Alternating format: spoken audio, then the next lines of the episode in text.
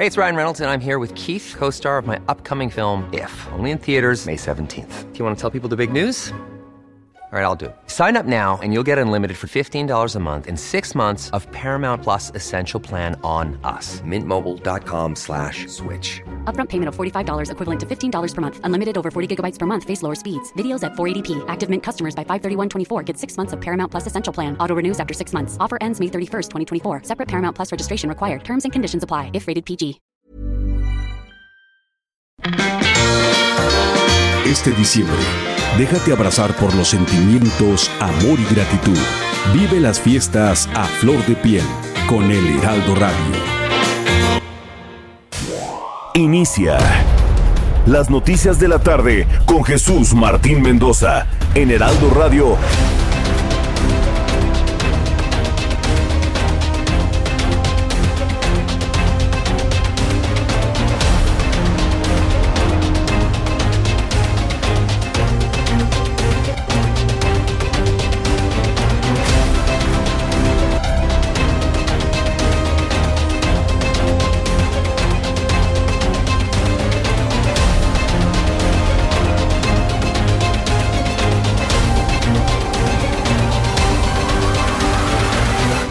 Las 6 de la tarde en punto, hora del centro de la República Mexicana. Bienvenidos, muy buenas tardes. Iniciamos el Heraldo Radio. Hoy es viernes 3 de diciembre del año 2021. Me da un enorme gusto saludarle a nombre de este gran equipo de profesionales de la información del Heraldo Radio. Yo soy Jesús Martín Mendoza. Como todas las tardes le acompaño con las noticias importantes de este día. Y como siempre le digo, súbale el volumen a su radio, que le tengo la información más importante hasta este momento.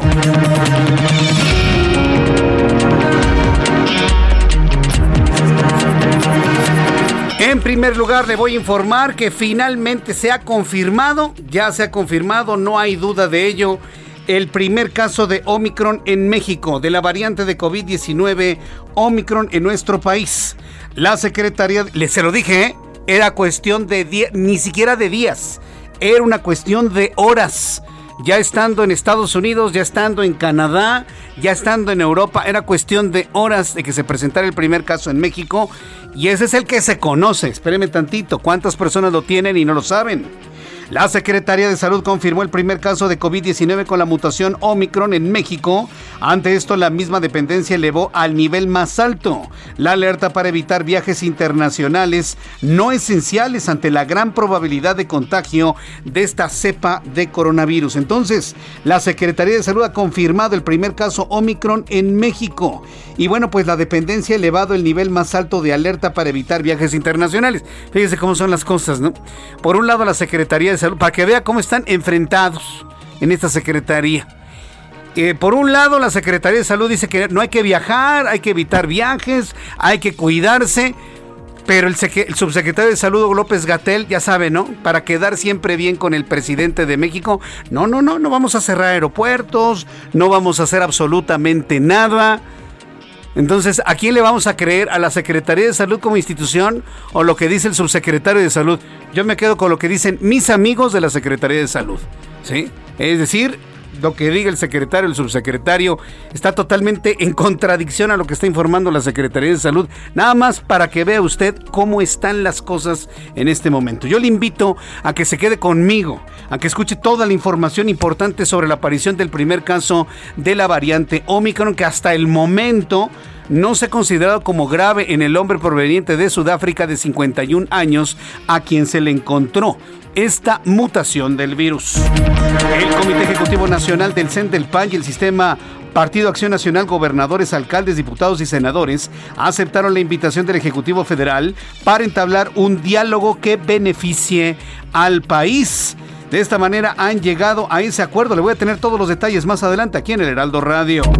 La defensa legal de los familiares de las víctimas del desplome de la línea 12 del metro, que provocó la muerte de 26 mexicanos de Tláhuac y más de 100 heridos, solicitarán prisión preventiva para el exdirector del proyecto Metro de la Ciudad de México, Enrique Orcasistas Manjarres, a quienes señalan como el responsable de la muerte de las personas por el desplome de la línea 12 del metro. Un juez de lo civil emitió la orden para que la fiscalía devuelva 10 inmuebles confiscados al exgobernador de Chihuahua, César Duarte, en un plazo no mayor de 8 días.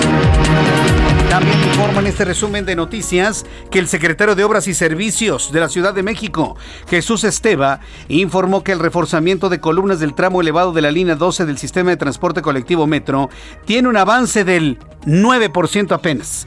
Están empezando a revisar si no están zafados los pernos de las estructuras de concreto para poder determinar la seguridad de lo que no se cayó de la línea 12 del metro. La Secretaría de Seguridad Ciudadana recibió un reporte de asalto de la sucursal de Banamex, ubicada en calles de Venustiano Carranza y Las Cruces en el centro histórico.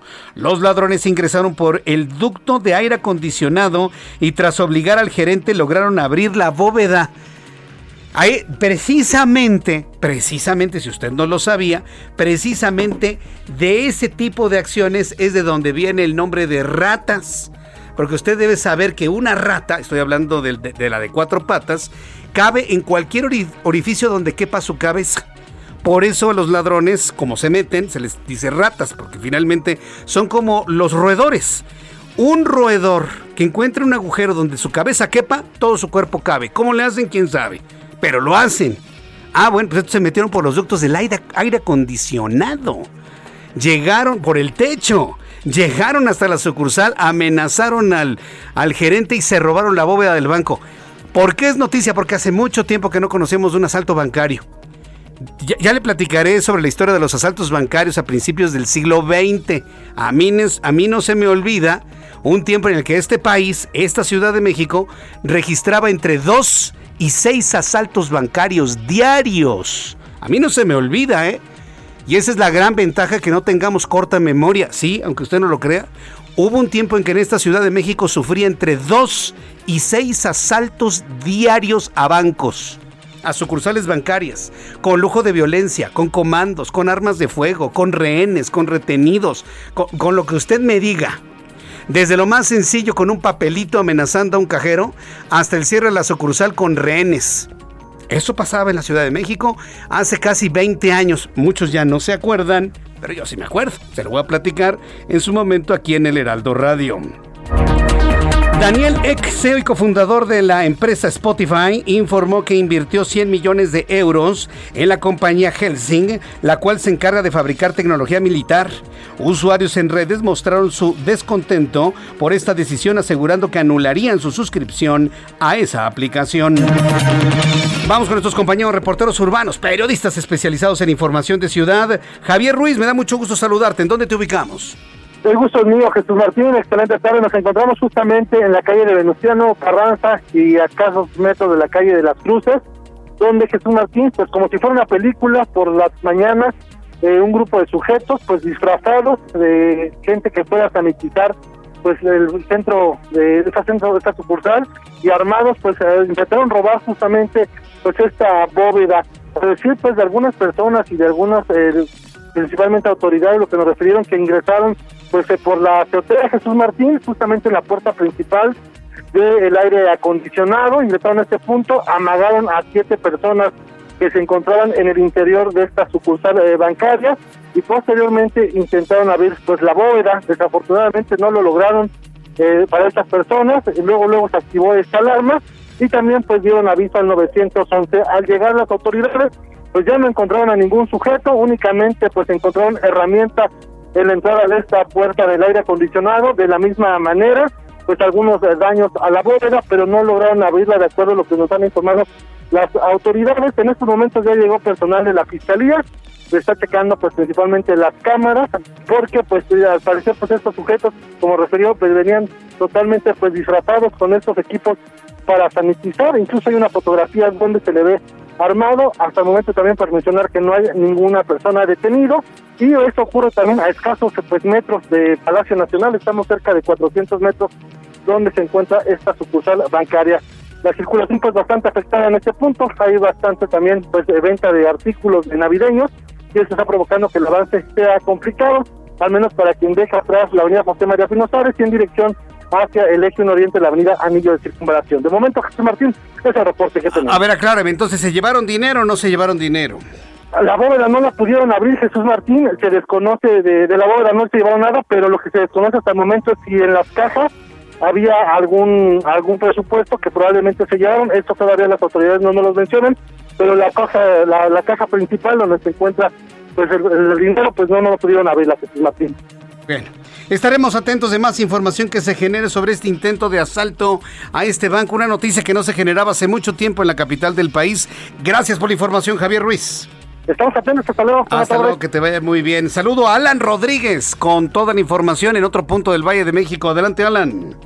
Jesús Martín, amigos, muy buenas tardes. Tenemos el reporte de vialidad desde la Avenida de los Insurgentes, a partir del cruce con el eje 3 Sur, la Avenida Chilpancingo y hasta el cruce con la Avenida Chapultepec en la Glorieta de los Insurgentes, encontrará avance lento. Esto es provocado por un percance vial que ha ocurrido en a la altura de la calle de Sonora. En el sentido contrario, a partir de la zona de Sonora y hasta el cruce con el viaducto, encontrará ligeros asentamientos. Sin embargo, superando este punto, el avance se vuelve constante hasta el cruce con el eje 7 sur. Por otra parte, Jesús Martín, comentarles cómo se encuentra el eje 7 sur a partir de Universidad y hasta el cruce con Avenida Revolución, únicamente ligeros asentamientos por el cambio de luces del semáforo. Por lo pronto, el reporte. Muchas gracias por la información. Continuamos al pendiente, buenas tardes. Hasta luego, Alan, que te vaya muy bien. Al ratito tendremos más información y todo lo nuevo que se genere sobre este asalto sorprendente, ¿eh? o bueno, intento de asalto que se quedó en las meras ganas. Pero imagínense, disfrazados, eh, ductos de aire acondicionado, prácticamente todo planeado para este asalto no les salió. Y bueno, estaremos atentos de lo que diga la Fiscalía de la Ciudad de México. Cuando son las 6 de la tarde con 10 minutos, hora del centro de la República Mexicana, le presento qué sucedía un día como hoy, 3 de diciembre, en México, el mundo y la historia con Abraham Arreola. Amigos, bienvenidos. Esto es un día como hoy en la historia. 3 de diciembre. 1798 en España se comienza a inocular la vacuna antivariólica. 1855 en Perú se abole la esclavitud. 1901 en Washington, D.C., Theodore Roosevelt lee un discurso de 20 mil palabras. Hazme el favor. Mira, en resumen es que estaba en contra de los monopolios. 20 mil palabras para decir no a los monopolios. Pero bueno, ya saben cómo son los políticos.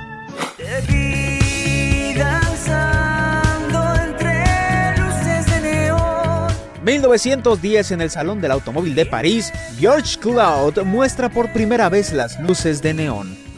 1914 se instala en la Ciudad de México el gobierno provisional de la Soberana Convención Revolucionaria, presidida por Eulalio Gutiérrez Ortiz. 1992. Neil Papworth, un ingeniero de pruebas, utiliza una computadora personal para enviar el primer mensaje de texto a Richard Harvis de Vodafone. El mensaje fue Feliz Navidad.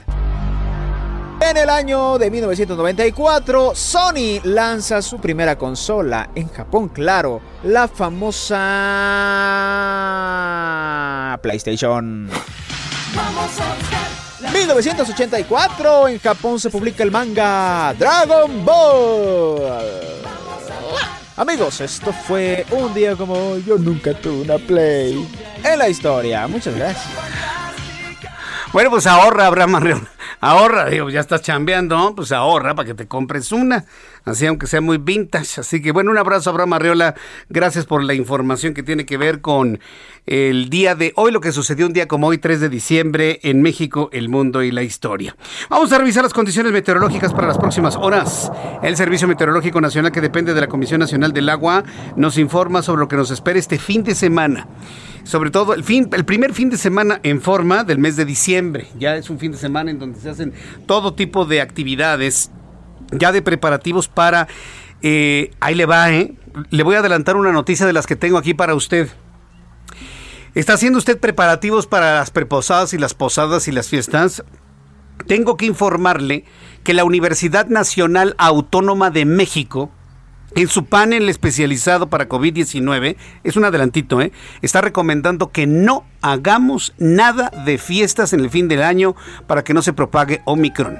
Y es que Omicron, como todas las variantes de COVID-19, así como la original, prevalecen ante el frío, la humedad, el viento, eso ya lo sabemos, ¿eh? Hace un año, precisamente en el mes de diciembre, empezaba el subidón tremendo de casos de contagio debido al intenso frío porque la primera cepa de COVID-19 se volvía más virulenta en tiempo de frío. ¿Qué va a pasar con Omicron? ¿Se comportará de manera similar? Lo más seguro es que dentro de dos semanas ya lo sepamos con toda certeza. Precisamente por eso la universidad está informando al pueblo mexicano que no hagan fiestas, que no vayan a posadas. De verdad se lo digo. Y, yo sé que muchos van a decir, ay, pues mire, yo le creo más a la UNAM que a otros entes políticos que dicen que no pasa nada. Entonces yo en lo personal me voy con las recomendaciones de la UNAM para evitar la replicación del virus. Y es que estará haciendo mucho frío. El Servicio Meteorológico Nacional pues está dando cuenta de los sistemas de entrada de humedad, de bajas presiones y de frentes fríos que estarán bajando la temperatura en la República Mexicana. Dice el meteorológico que durante esta noche y madrugada persistirán condiciones para lluvias con intervalos de chubascos en el sureste y territorio nacional, incluida la península de Yucatán, esto debido a un canal de baja presión en el sureste de México con la entrada de humedad del Mar Caribe y del Golfo de México. Asimismo, se pronostican bancos de niebla en zonas serranas de dicha región. Por otra parte, un sistema anticiclónico se establecerá sobre gran parte del territorio nacional. Para mañana, en la línea seca, se establecerá sobre el norte de la República Mexicana e interaccionará con la aproximación de un frente frío a la frontera norte del país y ocasionará vientos fuertes en el norte y noreste del territorio nacional. Por su parte, un canal de baja presión y el ingreso de humedad del Océano Pacífico y Golfo de México generan lluvias, sí, increíble, ¿no? En diciembre, y chubascos vespertinos que podrían acompañarse con descargas eléctricas. Ya con estos elementos de la atmósfera, le doy a conocer el pronóstico del tiempo para las siguientes ciudades. Amigos que nos escuchan en Monterrey, qué gusto saludarlos, buenas noches allá. Temperatura en este momento 24 grados, la mínima para mañana 18, máxima 30 grados Celsius. Acapulco, Guerrero, mínima 23, máxima 33. Amigos que nos escuchan en Oaxaca, 19 grados en este momento, mínima 7, máxima 26. Qué bello atardecer estamos viendo en estos momentos en la ciudad de Oaxaca. En Colima, muy nublado. Mínima 19, máxima 31, en este momento 26 grados Celsius. Amigos en Tijuana 16 grados, hace mucho frío, pero el cielo totalmente despejado. Mínima 11, máxima 18. Y aquí en la capital de la República Mexicana, el termómetro está en 19, con una sensación térmica de 16. Abríguese muy bien. Temperatura mínima 5 grados, que frío mañana tempranito. La máxima alcanzará 24 grados Celsius.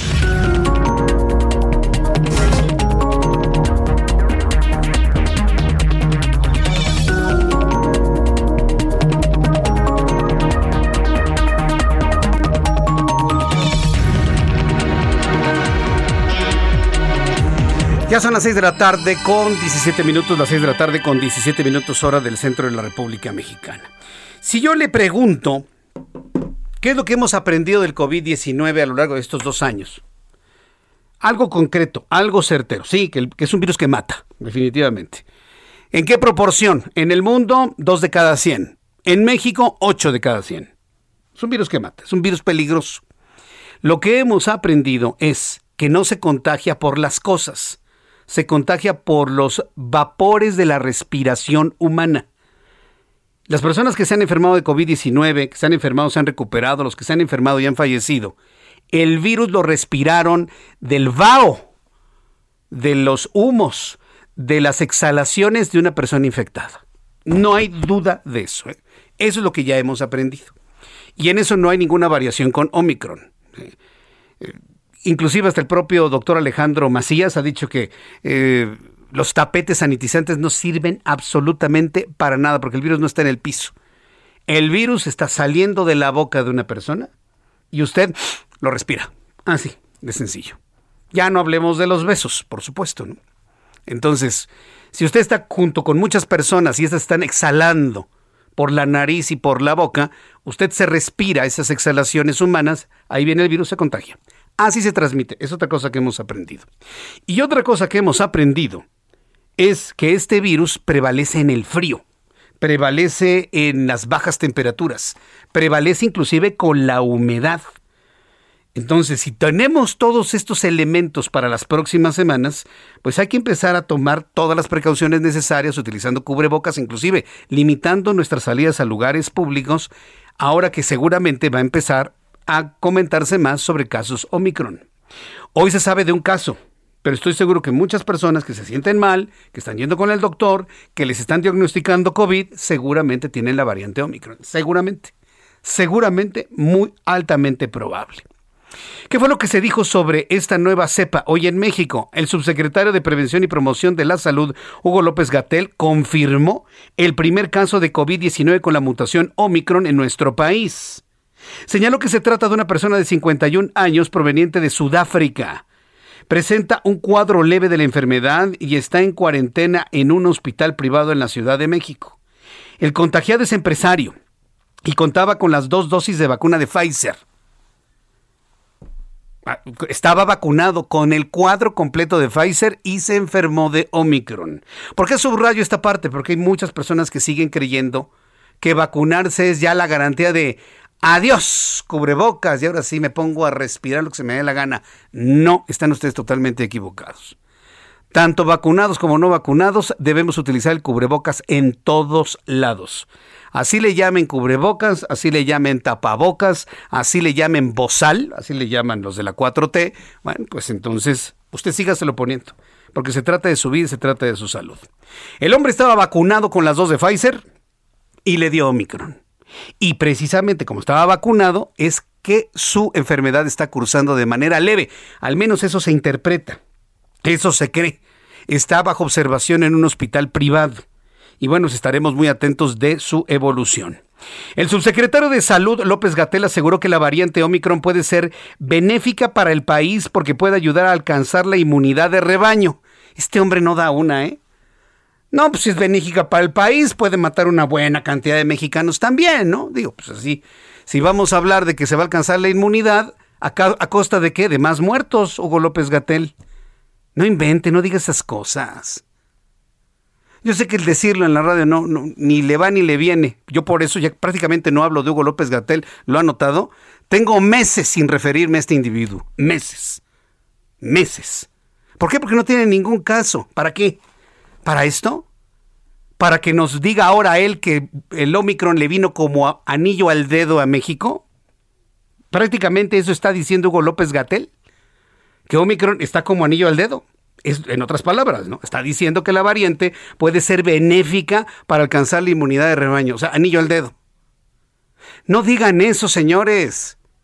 Un poquito más de sensibilidad. Hay gente que se le ha muerto un familiar por el COVID, estoy diciendo eso.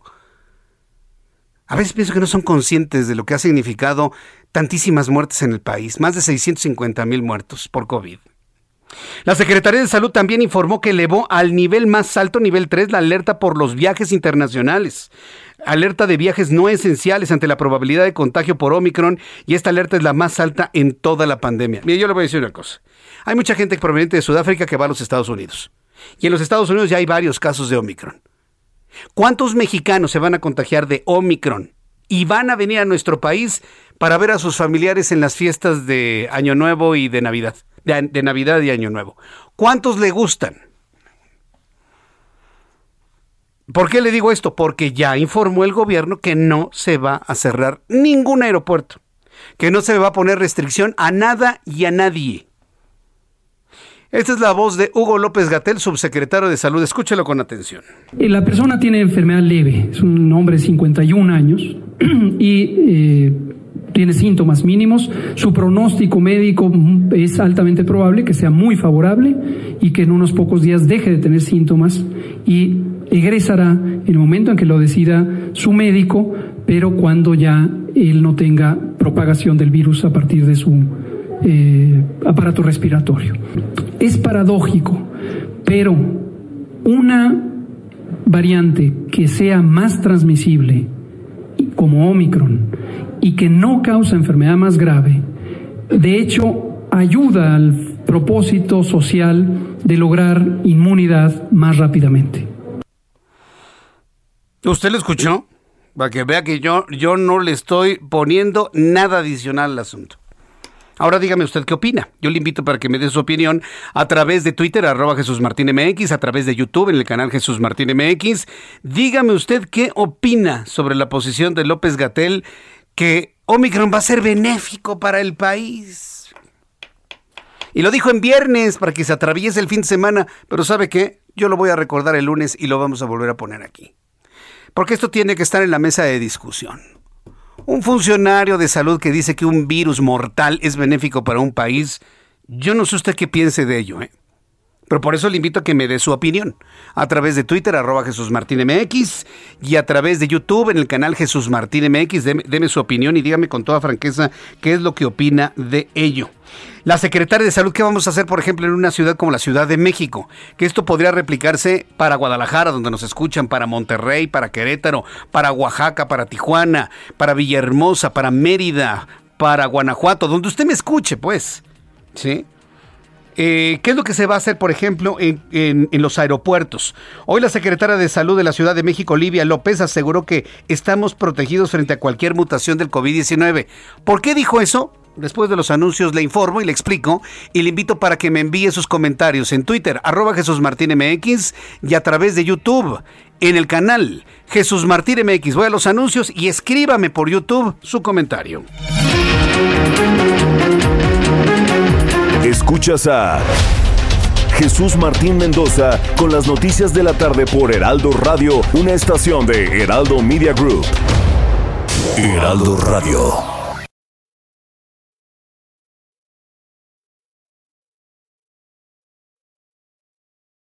Heraldo Radio. Escucha las noticias de la tarde con Jesús Martín Mendoza. Regresamos. Al igual que yo, seguro tú también has sido parte de un proyecto que une a todos los mexicanos desde hace muchos años. Estoy hablando del Teletón, por supuesto. El reto no es menor este año, y por eso necesitamos de tu apoyo y la generosidad de todos. Te invito a hacer tu donativo hoy mismo para que juntos demostremos que no hay imposibles cuando los mexicanos nos unimos por un mejor país. Puedes donar desde hoy en el Banco del Teletón, Citibanamex o entrando a teletón.org. No hay que soltar este proyecto lleno de amor. Recuerda que al Teletón lo hacemos todos y es de todos. No esperes más y haz tu donativo a Teletón.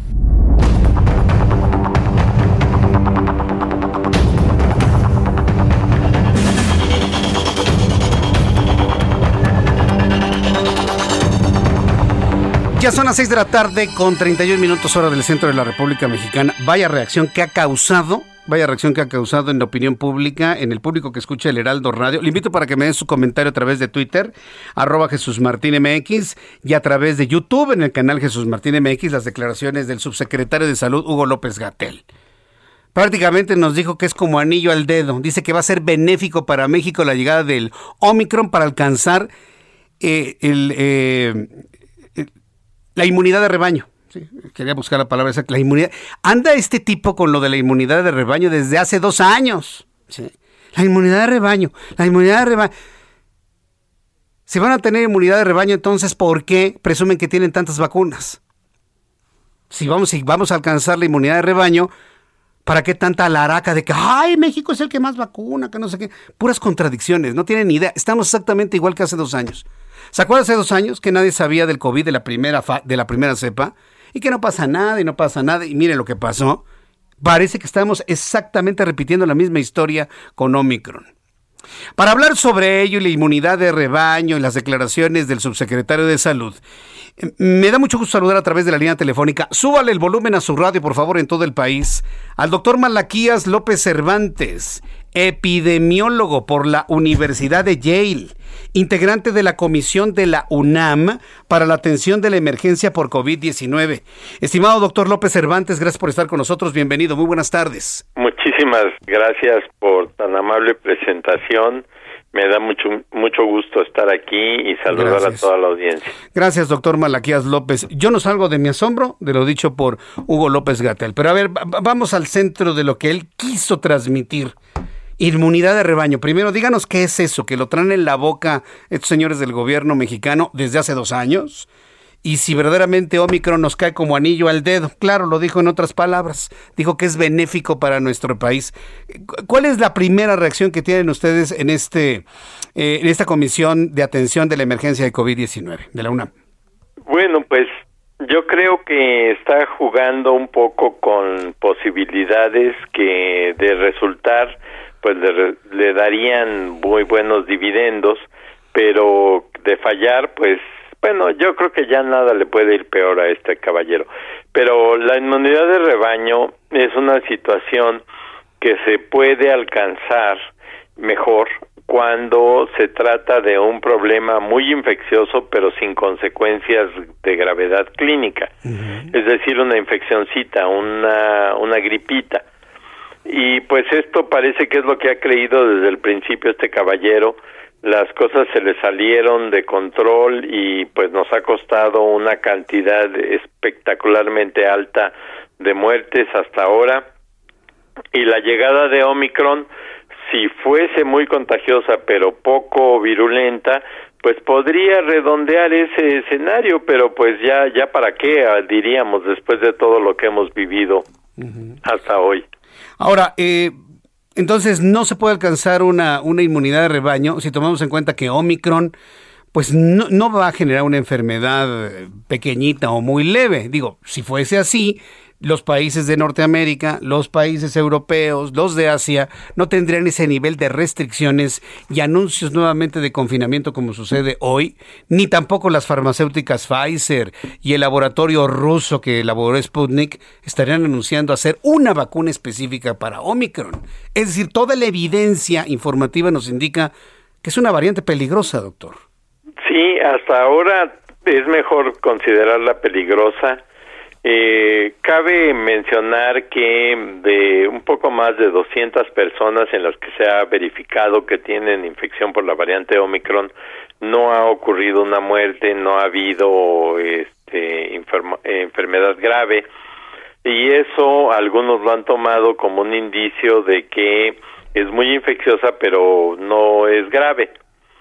Y esto quizás sea la base de pensamiento, de interpretación de un personaje siniestro como, como Gatel, pero pues yo creo que eso es echar las campanas al vuelo demasiado temprano.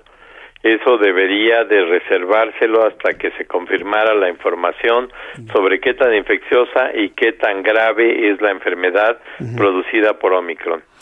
Ahora bien, eh, eh, si, tomamos en cuenta todas estas declaraciones, pues estamos viendo nada más la parte política de este asunto, porque tristemente México es el país que más ha politizado este tema de, de, COVID-19, desgraciadamente.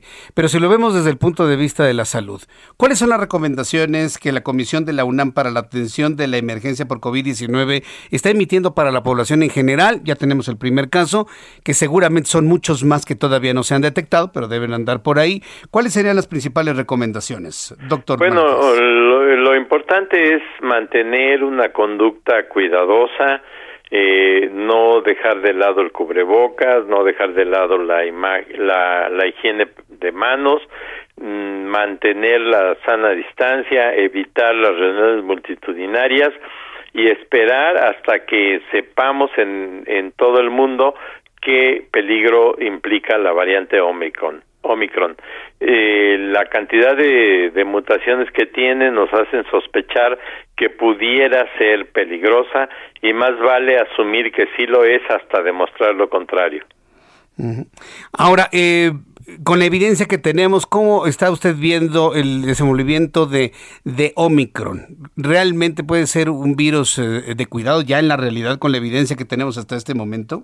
Bueno, lo que hasta ahora sabemos es que sí puede ser muy contagiosa, más contagiosa que Delta y puede llegar a, cubrir, a sustituir a la misma Delta y a otras variantes y al virus original y, y volverse la dominante en el escenario.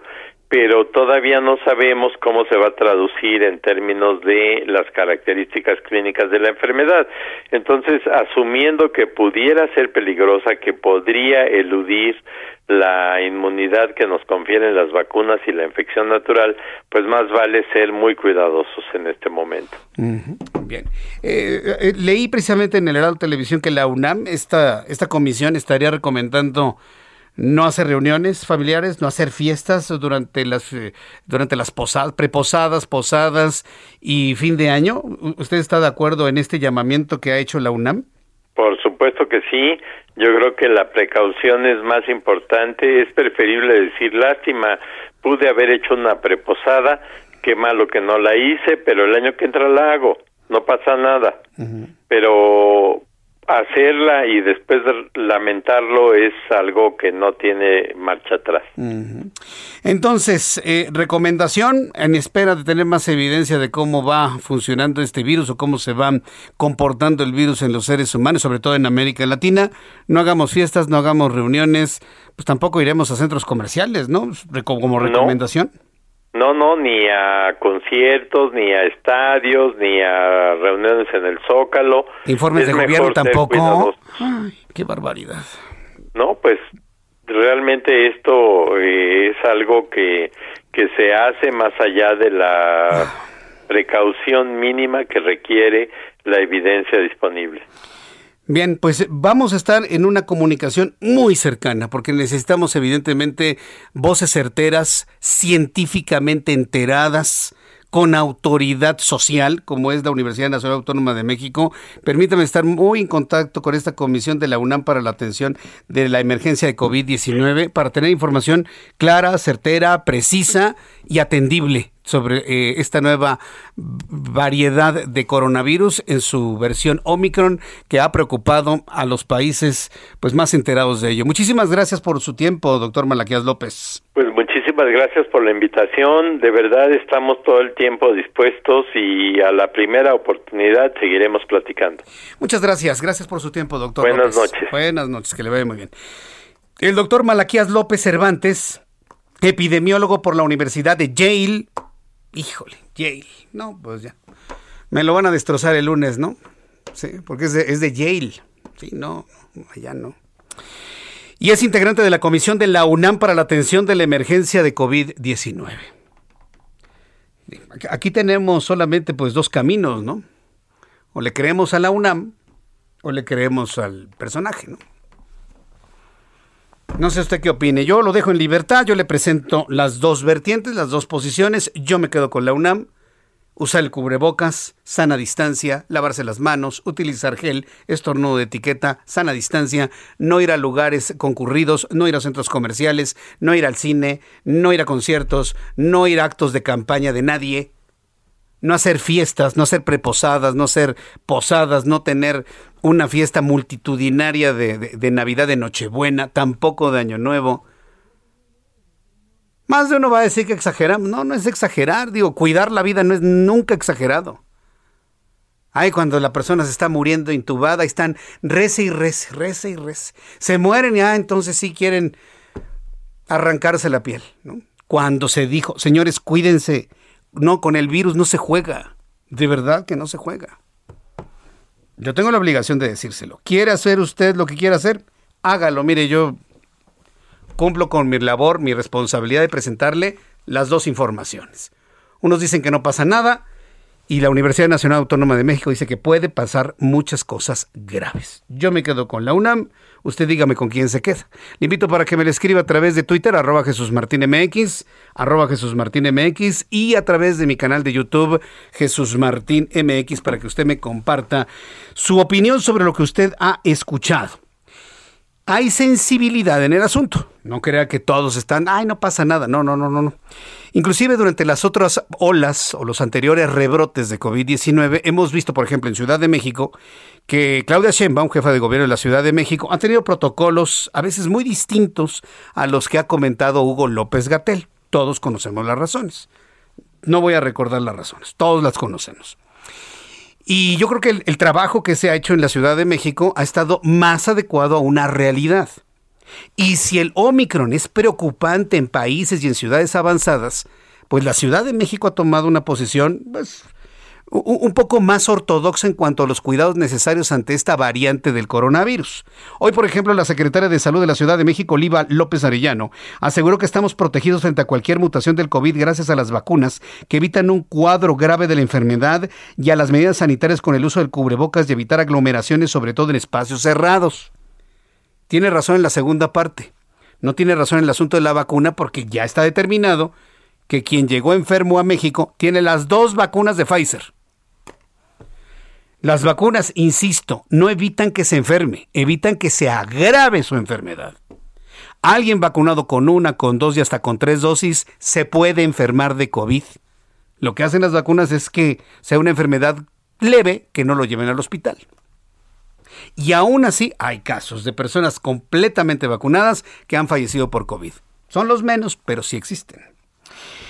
Descartó Oliva López Arellano que se requieran nuevas medidas frente al Omicron, pero afirmó que habrá mayor vigilancia genómica en la Ciudad de México. También habló de un programa de reforzamiento de seguridad de los vuelos internacionales en el Aeropuerto Internacional de la Ciudad de México. Esto dijo la secretaria de Salud capitalina. Es importante saber que frente a todas las variantes eh, estamos protegidos con la vacuna frente a los cuadros graves, muy graves y al riesgo de muerte y también que si seguimos usando el cubrebocas. Tenemos claro que la pandemia sigue en el mundo, en el país y en la ciudad y nos protegemos priorizando actividades al aire libre, evitamos en la medida de lo posible aglomeraciones y sobre todo usamos cubrebocas, nos lavamos las manos, estornudamos eh, con el estornudo en el ángulo interno del, del codo. Con eso podemos protegernos. Es lo que dice Oliva. La mejor forma de protegerse es, sí, estar vacunado, evidentemente. Yo tengo la obligación ética de pedirle a usted que se vacune cuando le toque, ¿sí? Consulta a su médico si tiene dudas sobre el asunto de la vacuna. Alimentarse sanamente, caminar, hacer ejercicio, mantener su sistema, sistema, inmunológico bien alimentado para enfrentar no nada más el COVID, sino cualquier otro tipo de enfermedad, inclusive la influenza que también en esta época hace de las suyas. ¿sí?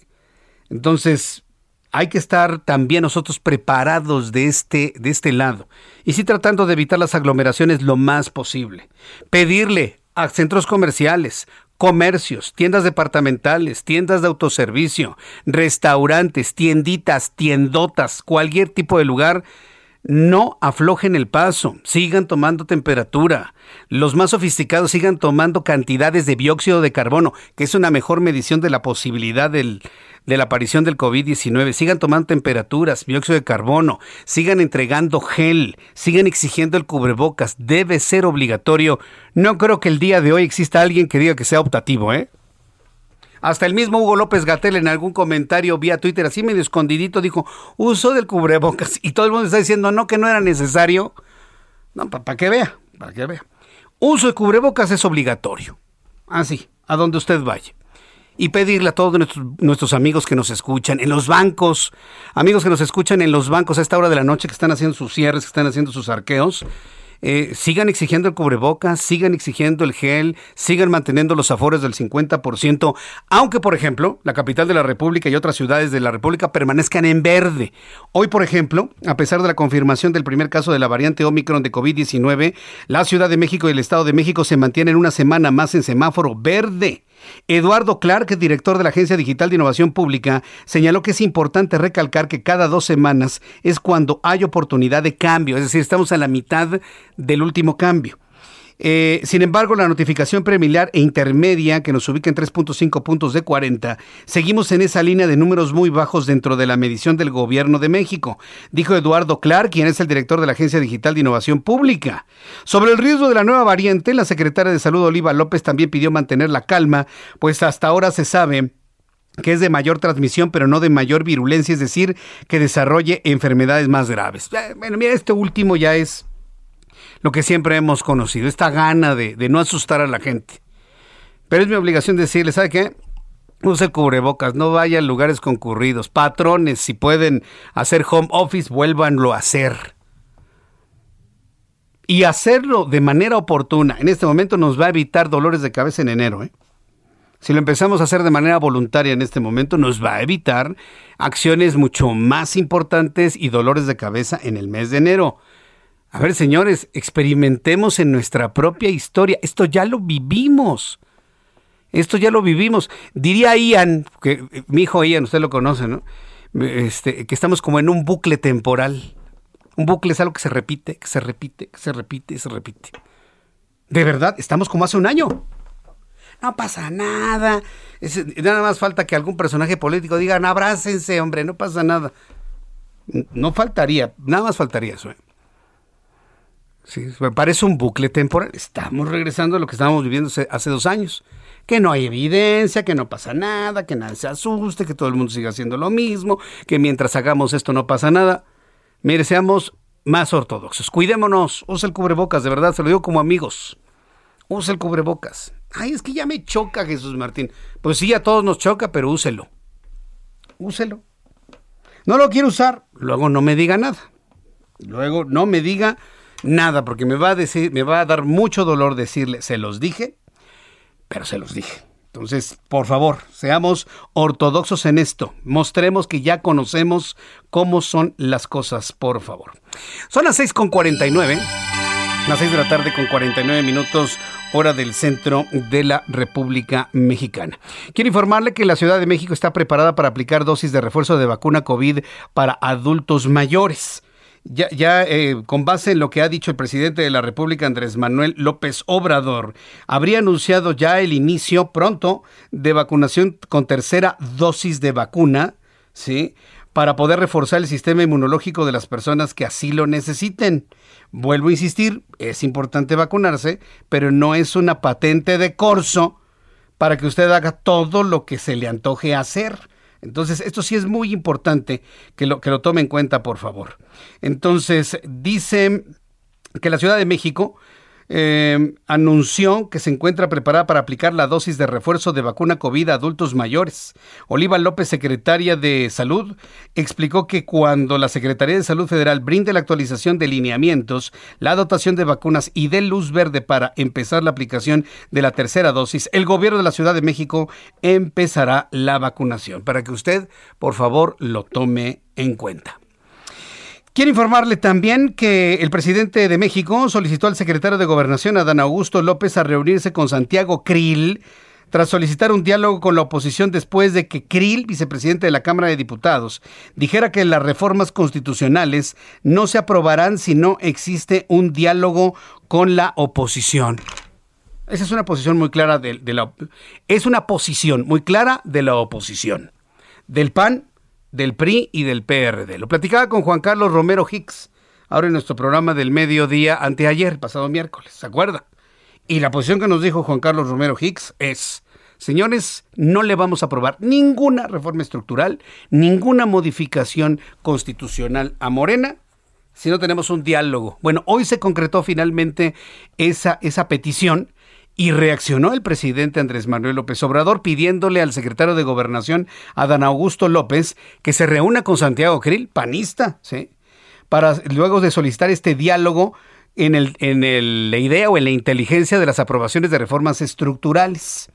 Eh, el presidente aseguró que en su gobierno se escuchará a todos sin excepción, pero que la oposición vota todo en contra sin escuchar las propuestas del Ejecutivo. Lo mismo podríamos decir de Morena, ¿no? Morena aprueba todo sin escuchar las versiones de la oposición. O sea, es un diálogo de sordos, para empezar. Pero mire, el presidente López Obrador dijo esto hoy en la mañana. Nos está pidiendo diálogo. Santiago Krill, que ya le di instrucciones al secretario de Gobernación que lo reciba y que se abre, abra la posibilidad de diálogo, que se escuche a todos, que no actuemos con cerrazón. Asisten a un informe, se les cuestiona y luego piden el diálogo. Y en este el Congreso votando en contra de todo. Sorprendente, sorprendente la posición del presidente. Él normalmente, bueno, yo lo que recuerdo de su administración, normalmente no cede ante algún tipo de presión. En esta ocasión está cediendo, está enviando a su secretario de gobernación. Por supuesto, hay reacciones en el Partido Acción Nacional, en el Comité Ejecutivo Nacional del PAN y el sistema de gobernadores, alcaldes, diputados y senadores que aceptaron la invitación del Ejecutivo Federal para entablar un diálogo que beneficie al país. Esto fue lo que respondió Marco Cortés. Finalmente, el presidente López Obrador ha expresado su voluntad de dialogar con Acción Nacional. Más vale tarde que nunca. Nosotros le tomamos la palabra. Cuando fuimos gobierno, ustedes siempre votaban todo en contra en ambas cámaras. Sin importar eso, como en toda democracia, nuestros dos gobiernos sí dialogaron con ustedes que ahora gobiernan. Desde el inicio de su gobierno, Acción Nacional pidió un diálogo abierto con asuntos de Estado que nos incumben a todos. Pero ustedes no quisieron dialogar con nosotros. Así, perdimos tres años. Es lo que dijo Marco Cortés en sus cuentas de redes sociales y bueno, pues evidentemente es un triunfo y también, o sea, pues como que se dieron ambas partes. ¿no?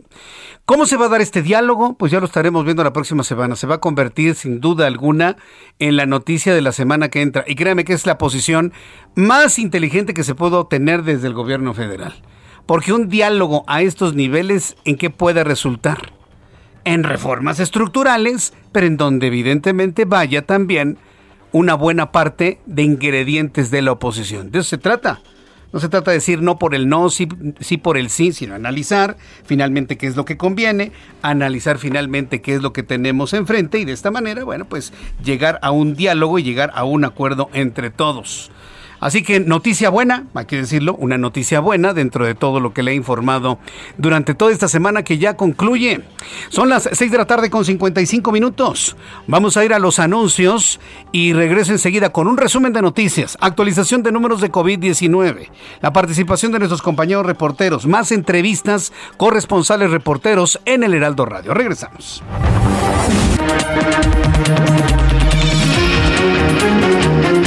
Escuchas a Jesús Martín Mendoza con las noticias de la tarde por Heraldo Radio, una estación de Heraldo Media Group.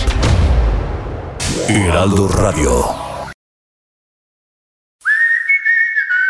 Este diciembre no solo prendas las luces de tu árbol, sino también las de tu corazón. Ilumina tu vida y dale un sentido de amor y gratitud a esta Navidad. El Heraldo Radio.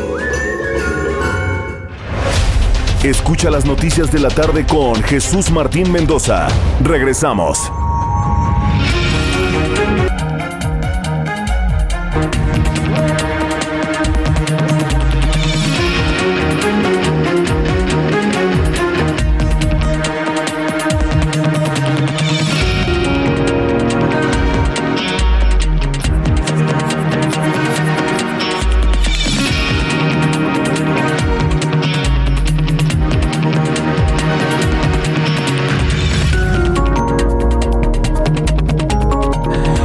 Son las 7 en punto, las 19 horas en punto hora del centro de la República Mexicana. Le presento un resumen con las noticias más importantes en el Heraldo Radio. Esta mañana la Comisión de la Universidad Nacional Autónoma de México para la atención de la emergencia de COVID-19 pidió a los habitantes de México evitar las fiestas de Navidad y de fin de año.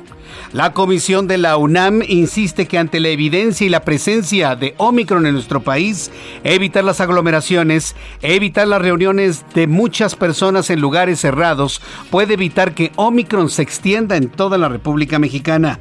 Así que la UNAM, a través de esta comisión de atención a la emergencia por COVID-19, está recomendando Además de la sana distancia, la utilización del cubrebocas, la utilización del gel, el estornudo de, etiqueta, evitar aglomeraciones, no ir a centros comerciales, no ir a conciertos, no ir a actos públicos, no ir a actos políticos.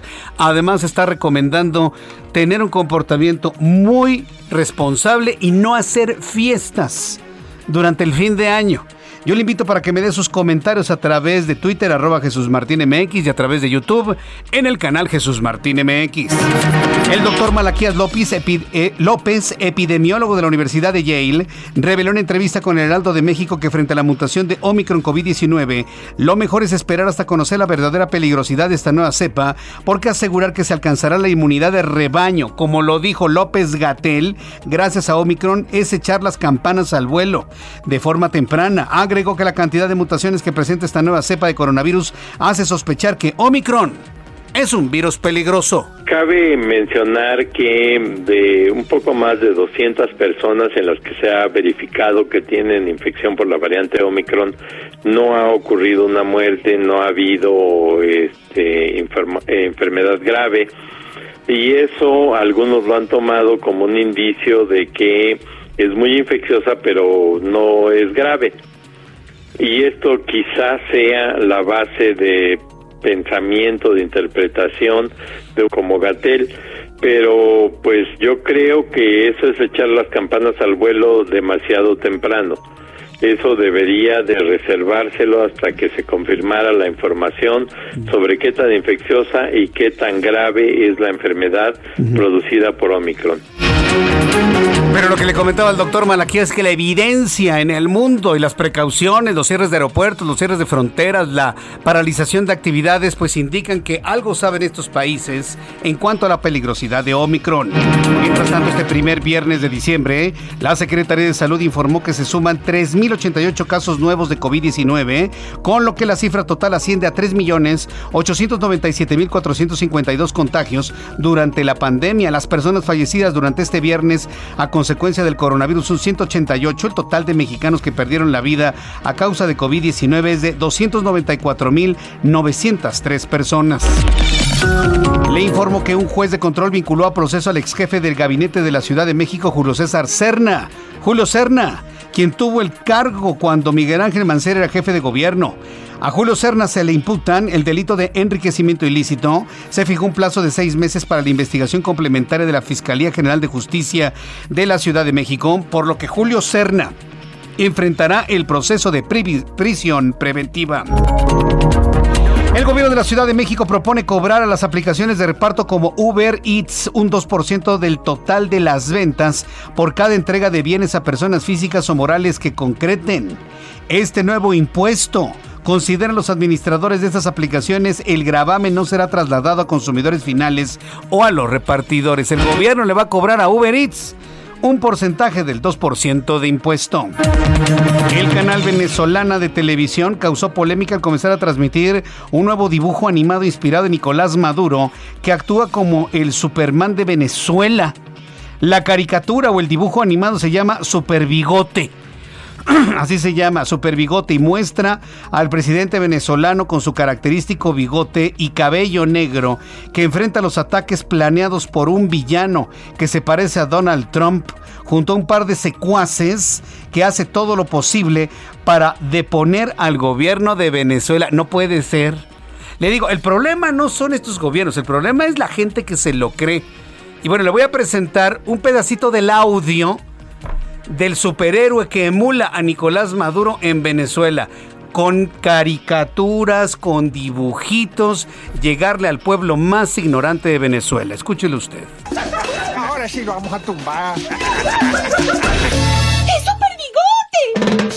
Equipo, lo enfrentaremos juntos. Es un ataque múltiple. Sabotearon Guri. Ciberhackeo. Bombazo. Eso es desgraciado el dron electromagnético. A sus puestos. Si de los malos, yo me encargo. No, bueno. No, no, ¿sabe qué es lo peor de todo? Cada vez venezolanos que están. ¡Ay, super bigote, Nicolás Maduro! No puede ser. Esto está sucediendo. Créame que es noticia. A ese nivel ha llegado la política de izquierda en América Latina. Espero que no lo veamos en ninguna otra parte del mundo. ¿Usted qué me dice? Le invito para que me escriba a través de mi cuenta de Twitter, arroba Jesús Martín MX. Utilizando el ejemplo del juicio de Joaquín Guzmán lo era y debido a que el acusado Genaro García Luna tiene un historial de interferencia en los procesos judiciales, la Fiscalía de Estados Unidos pidió al juez Brian Coogan acepte su solicitud acepte la solicitud de contar con un jurado anónimo y parcialmente secuestrado en el juicio programado para iniciar en octubre de 2022. El secretario de Obras y Servicios de la Ciudad de México, Jesús Esteva, informó que el reforzamiento de columnas del tramo elevado de la línea 12 del metro tiene un avance apenas del 9%. El presidente mexicano anunció la regularización de los autos chocolate en Michoacán, por ello fijó como plazo 31 de diciembre para legalizar a estos vehículos. Él le dice estos vehículos, muchos saben que son vehículos basura, que no sirven de nada que de alguna manera contaminan el ambiente y además es una, un negocio completamente desleal hacia la venta de autos nuevos y autos usados en México. El Fondo Monetario Internacional advirtió que el resurgimiento de la pandemia de COVID-19 y la última variante Omicron han aumentado drásticamente la incertidumbre en torno a las perspectivas económicas mundiales y es probable que la inflación sea más alta durante más tiempo de lo que se pensaba. Las noticias en resumen. Le invito para que siga con nosotros. Le saluda Jesús Martín Mendoza.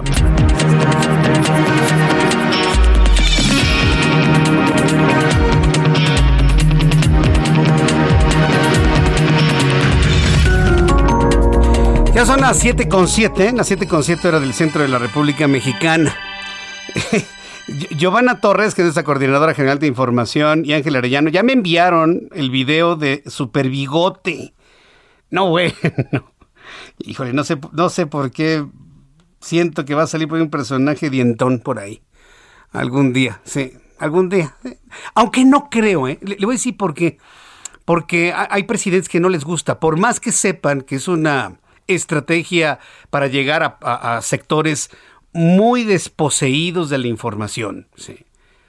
Por, no decir otros calificativos. Vamos a dejarlo en esos términos. Aunque es una fórmula efectiva para llegar a sectores muy desposeídos y obtener votos, eh, hay presidentes que no les gusta, ¿eh? Hay presidentes que no. ¿Sabe quién es uno de los que no les gusta? Vladimir Putin. Por más que han intentado hacerlo ver como un superhéroe y con el torso desnudo, andando sobre un oso, en realidad no le gusta, en realidad no le gusta. Y yo creo que hay uno por ahí que usted y yo estamos pensando que tampoco le gustaría la idea, ¿eh?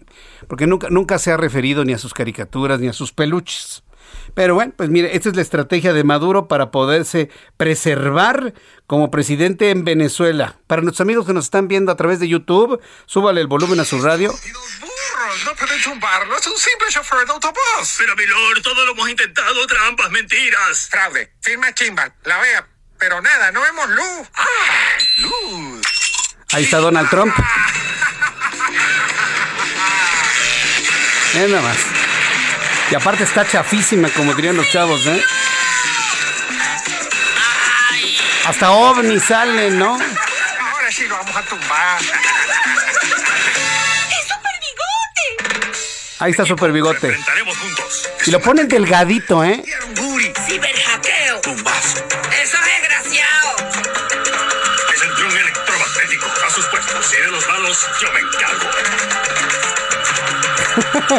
ya, suficiente. Sí, ya esto nos va a hacer daño a todos. Yo creo que esto nos va a hacer daño a todos. Pero bueno, esa es la estrategia política en Venezuela. Está lindo, ¿no? Yo, le invito a que me dé sus opiniones a través de Twitter, arroba Jesús MX y a través de YouTube en el canal Jesús Martín MX. ¿A qué vamos, Ángel? Vamos a entrar en comunicación. Ah, nuestros compañeros reporteros urbanos, periodistas especializados en información de ciudad. Javier Ruiz, qué gusto saludarte. Bienvenido. Muy buenas noches.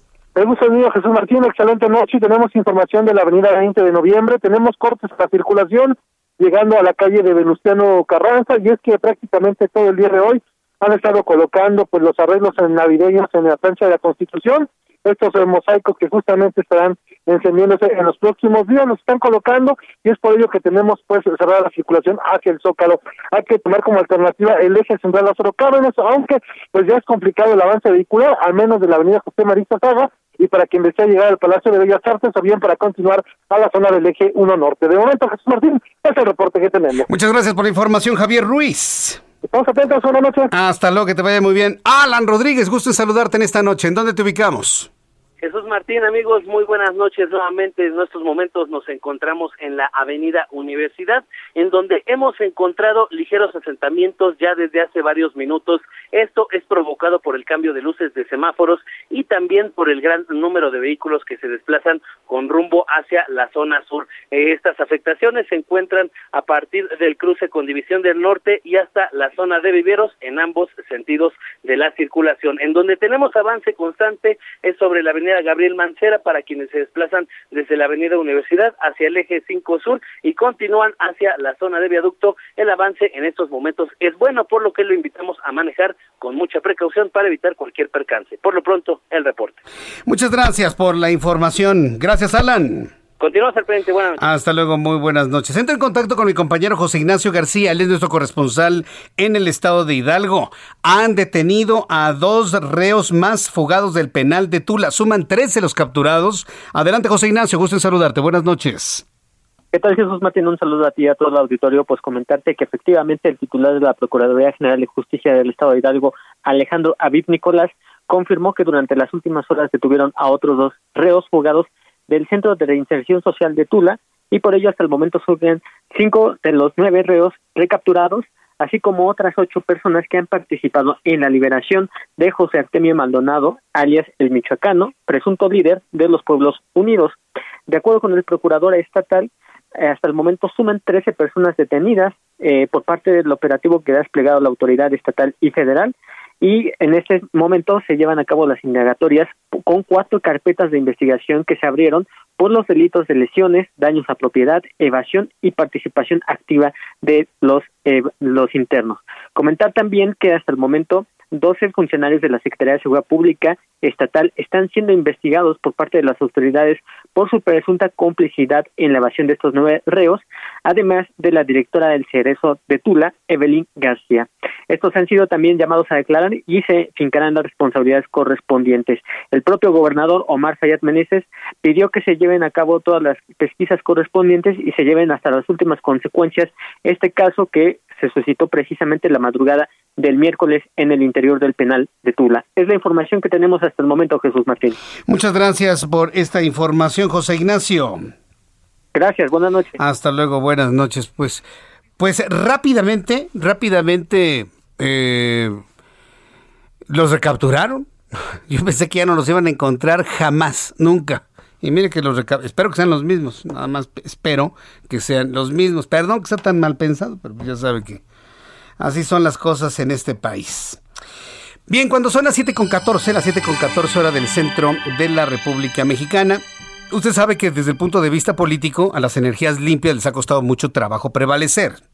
Sobre todo ahora cuando hay, está todavía en la mesa una propuesta de reforma al, sistema eléctrico de nuestro país, en donde se busca que prevalezca la Comisión Federal de Electricidad, en donde se incluyen propuestas como la desaparición de la Comisión Reguladora de Energía, en donde prevalezca una CFE, la utilización de combustibles fósiles como el combustóleo, que ya actualmente nuestro país no sabe dónde dejarlo. Recuerde que el combustóleo es el residuo de la refinación del petróleo entonces el combustible se tiene que utilizar de alguna manera. Antes México lo vendía, ahora como ya los países ya no lo compran, porque ya están prácticamente todos en un camino de la no utilización de este tipo de combustibles, pues viene una reforma. Eso nos han dicho los expertos y los analistas en materia energética o quienes han leído esta reforma, esta propuesta todavía de reforma eléctrica.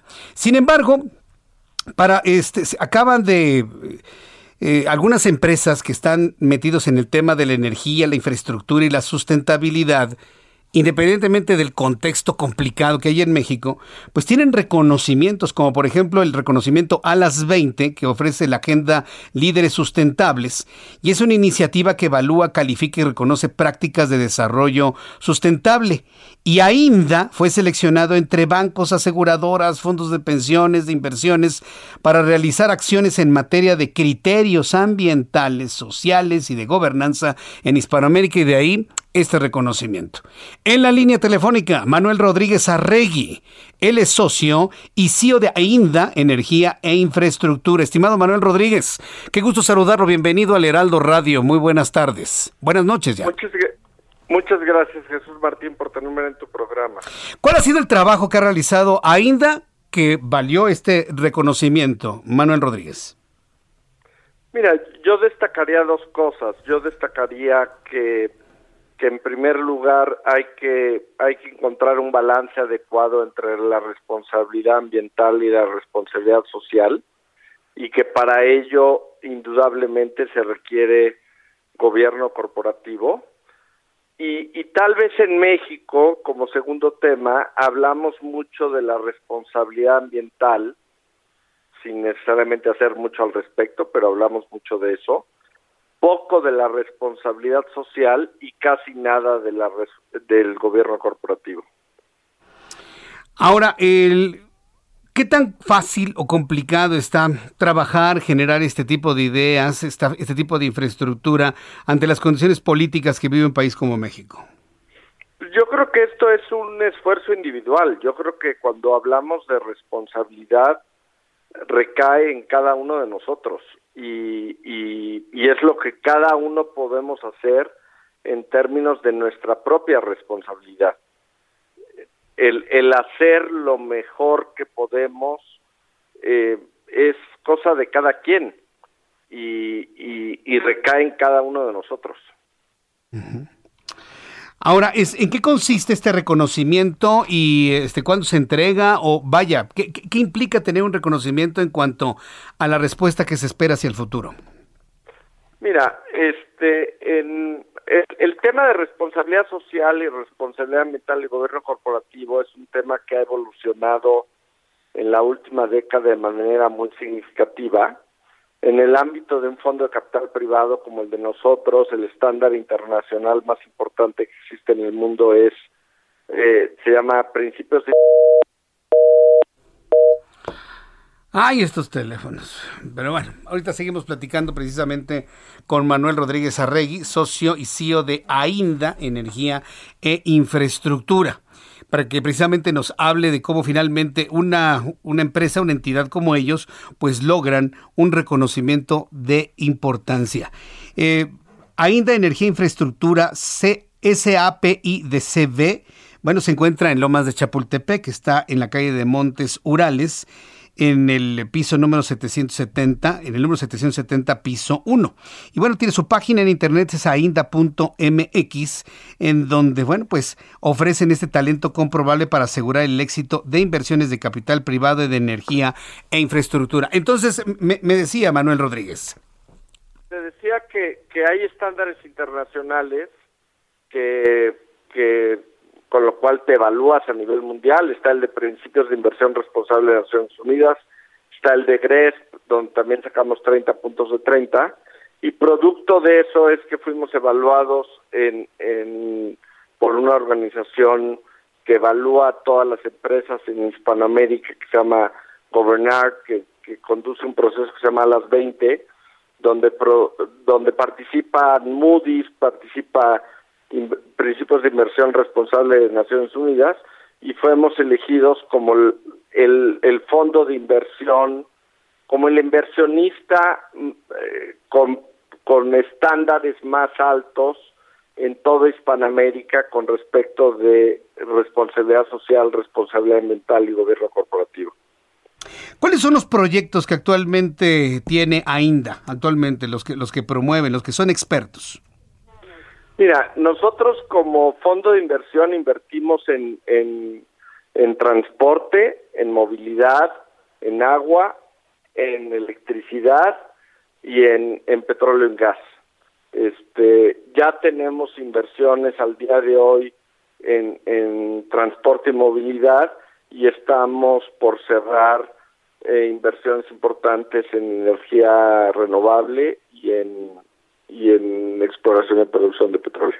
Todas estas inversiones y proyectos se pueden realizar bajo el esquema que tenemos actualmente. Si llega a prevalecer la reforma que propone el presidente de México, eh, ¿cuáles serían las condiciones en las cuales un, una entidad como AINDA eh, participaría? ¿Se complicaría? ¿Se mantendría igual? ¿Cómo lo visualizan actualmente? Mira, yo te diría que hoy en día tenemos un, un régimen legal sólido. Eh, nuestra, nuestra constitución es muy explícita en términos de del sector energético. Hay que tomar en cuenta que en el 2013 no solo se reformaron algunos artículos de la Constitución, sino esa reforma vino acompañada de 21 artículos transitorios que son parte de la Constitución y tenemos un poder judicial que claramente es independiente y que ha demostrado ser independiente y para nosotros eso significa en términos de la solidez de instituciones en México una debida certidumbre jurídica. Es, un buen dato, ¿no? Tener la certidumbre jurídica de, del Poder Judicial en nuestro país, pues eh, para empezar es un buen dato, porque bueno, también las condiciones políticas han hecho a algunos dudar, pero qué bueno que una entidad como AINDA confíe en nuestras autoridades, confíe en las leyes, confíe en lo explícito que están las reglas del juego y bueno, pues estaremos muy atentos de su trabajo, felicidades por el reconocimiento y estamos... Eh, contemplando una entrevista futura. Agradezco muchísimo este tiempo, Manuel Rodríguez Arregui. Te mando te mando un fuerte abrazo y muchas gracias por tenernos en tu programa y por la audiencia. Muchas gracias, un fuerte abrazo. Hasta pronto. Saludos a todo el equipo. Gracias. Es eh, Manuel Rodríguez Arregui, socio y presidente de AINDA, Energía e Infraestructura. Sí, usted puede conocer a las personas con las que hemos hablado a través de su página de internet ainda.mx, ainda.mx. Mire, es una buena noticia, ¿no? Porque no todo está perdido. Es decir, hay entidades que siguen con proyectos de inversión en eh, eh, proyectos de energía sustentable dentro de nuestro país con el esquema legal político que se encuentra vigente actualmente en nuestro país. ¿Cuándo son las 7 con 22 horas del centro de la República Mexicana? Pues resulta que el exgobernador de Chihuahua, César Duarte, vuelve a convertirse en noticia el día de hoy, en este viernes. ¿Por qué? Porque Eric Alberto Parada, quien es juez octavo de lo civil, consideró que privar al exgobernador César Duarte de sus bienes por presuntos delitos cometidos se violenta al acusado en el proceso, por lo que emitió una orden para que la fiscalía, escuche usted, le devuelva no uno, no dos, no tres, no cinco, diez inmuebles, diez confiscados a Duarte Jaques en un plazo no mayor a ocho días. Si la Fiscalía no cumple con la orden en el periodo establecido, se le impondrá una multa por desacato. Así que hay una orden muy clara, muy concreta, para que sea devuelto para que le sean devueltos sus propiedades al ex gobernador de Chihuahua, César Duarte. Yo le invito para que me dé sus opiniones sobre esto y otros asuntos aquí en el Heraldo Radio. Por cierto, después de los anuncios, le voy a platicar lo que ha pasado con la línea 12. Fíjese que van a pedir las familiares de las víctimas de la línea 12 prisión preventiva para el director del proyecto Metro. Ya estamos visualizando a un responsable claro con nombre y apellido en cuanto a la petición que los familiares quieren de un castigo ejemplar. No es suficiente el dinero, no es suficiente la reparación del daño, no es suficiente la atención médica para los heridos. Quieren a alguien en la cárcel. Y todo parece indicar que sería Enrique Orcasitas Manjarrens quien tendría finalmente ese destino.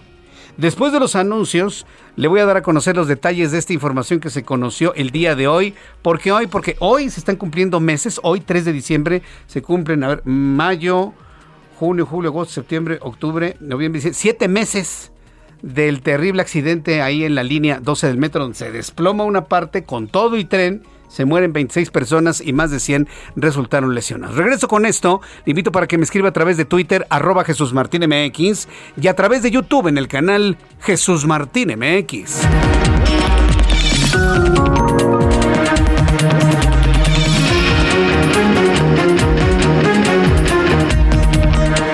Escuchas a Jesús Martín Mendoza con las noticias de la tarde por Heraldo Radio, una estación de Heraldo Media Group. Heraldo Radio.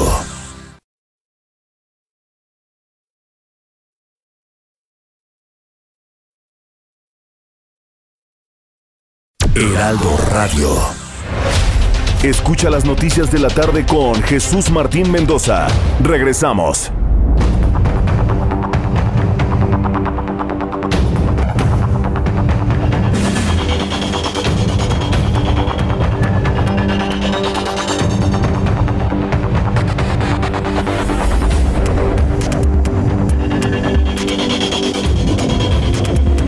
Ya son las 7.30, las 19 horas con 30 minutos hora del centro de la República Mexicana. Gracias por sus comentarios a través de eh, el canal de YouTube Jesús Martín MX. En Jesús Martín MX tengo un chat en vivo en donde usted me puede enviar sus preguntas.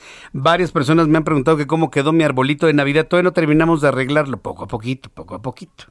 Poco pero les prometo el próximo lunes enseñarles una fotito ¿sí? de, cómo, de cómo luce encendido. Entonces, eh, con paciencia y bueno, pues yo les invito a que el próximo lunes pues empecemos a intercambiarnos así fotitos de nuestro árbol de Navidad, sobre todo para quienes les gusta la Navidad, hacer este adorno en casa. A quienes no les gusta hacer ese adorno, bueno, pues enseñemos algún adornito pequeño. Y a quien no le guste, bueno, pues también nos dice que no le gusta. Pero mire, al 99% de las familias mexicanas les gusta poner aunque sea un adorno sencillo. Tampoco se trata de presumir y a ver quién tiene el árbol más sofisticado. No, no, no, no. Yo creo que si se trata de comparar, todo el mundo tiene el mejor arreglo, el mejor árbol, el mejor gusto. No se trata de competir, se trata de compartir. ¿sí? Se trata de... Sí, porque no estamos en una competencia, ¿no? Ya si es una competencia, ya eso son otras reglas, pero no se trata de competir, se trata de compartir. Lo hacemos si quiere la próxima semana. Bien, cuando son las 7.32, está terminando la semana, los primeros días hábiles del mes de diciembre. ¿Qué es lo que en materia de economía y finanzas terminó el día de hoy? Héctor Vieira nos informa.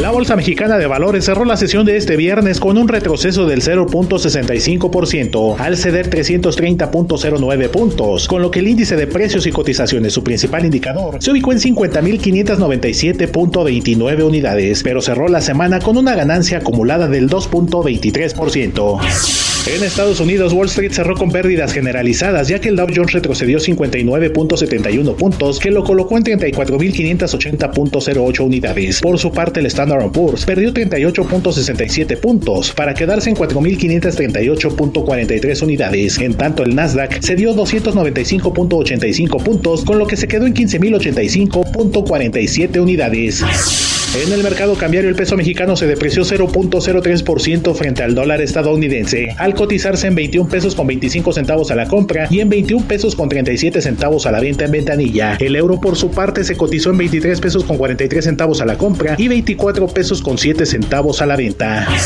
Tras darse a conocer que durante octubre ingresaron a México 4.818.6 millones de dólares en remesas, nuestro país cerrará el año como la tercera nación con más captación de estos recursos, solo detrás de China e Así lo reveló un análisis de BBVA Research.